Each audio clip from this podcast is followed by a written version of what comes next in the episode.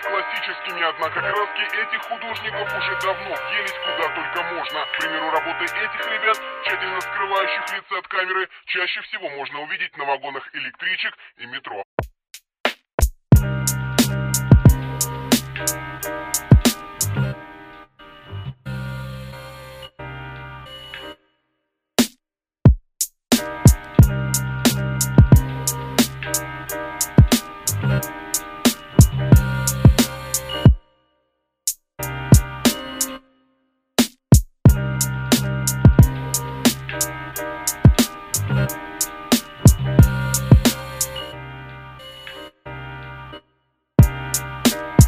Искоренить граффити в нашей стране уже невозможно. Так может быть стоит просто поменять к нему отношение?